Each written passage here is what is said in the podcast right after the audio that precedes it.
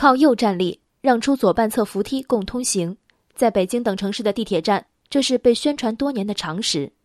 因为这条至今仍在广播的公约，电梯上人贴人的盛况不在。但现在这条公约有可能被否决。几天前，广州地铁官方微信发布一篇题为《为什么乘坐扶梯不提倡左行右立？真相你肯定想不到》的文章。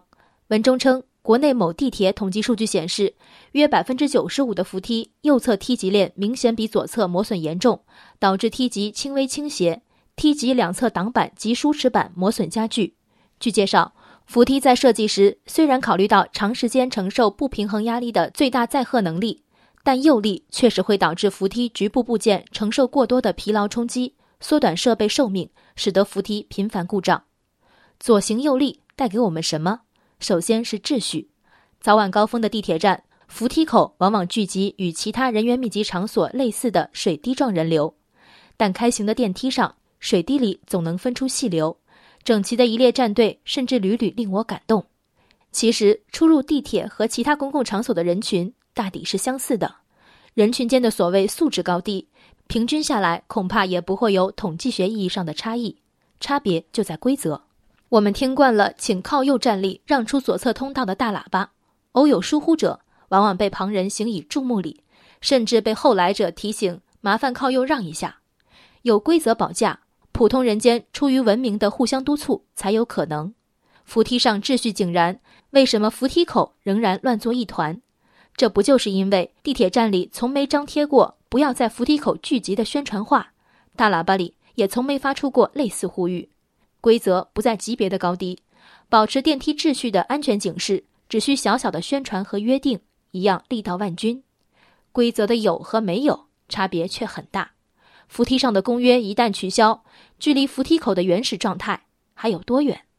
诸多一线、二线城市若干年来倡导左行右立，一定曾有过秩序和效率的双重考量。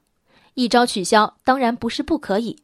有两个问题却还没有得到回答。第一。如何用排成一列的同等力度来宣传排成两列的新风俗？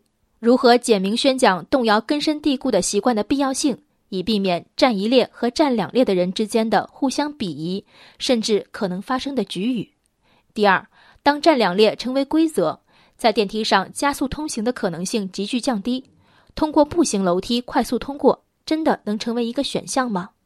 一些距离地表遥远、动辄挖出数十级台阶的地铁站。难道要成为赶时间的人们的田径场吗？呼吁扶梯上的乘客不在单侧站立的出发点是明确的，降低电梯维护成本。但显然，在一些人算经济账的时候，文明账、习惯账、方便账被视为无物。改变习惯，因为接收新规则的时间差而对同行陌生人的敌意，每一次为赶时间而咬牙爬的超长楼梯，对老百姓来说，每一项都比电梯的维护更值钱。事实上，有电梯公司人士介绍，当前扶梯都可设置上行或下行方向，只要维护者定期轮转扶梯开行方向，这个月的左侧变成下个月的右侧，所谓磨损，真的算个问题吗？改变别人，哪怕劳师动众、口号阵阵，却不低头看看改变自己举手之劳。人生海海，见微知著。我是静文，往期静观音频，请下载中国广播 app 或搜索微信公众号。为我含情。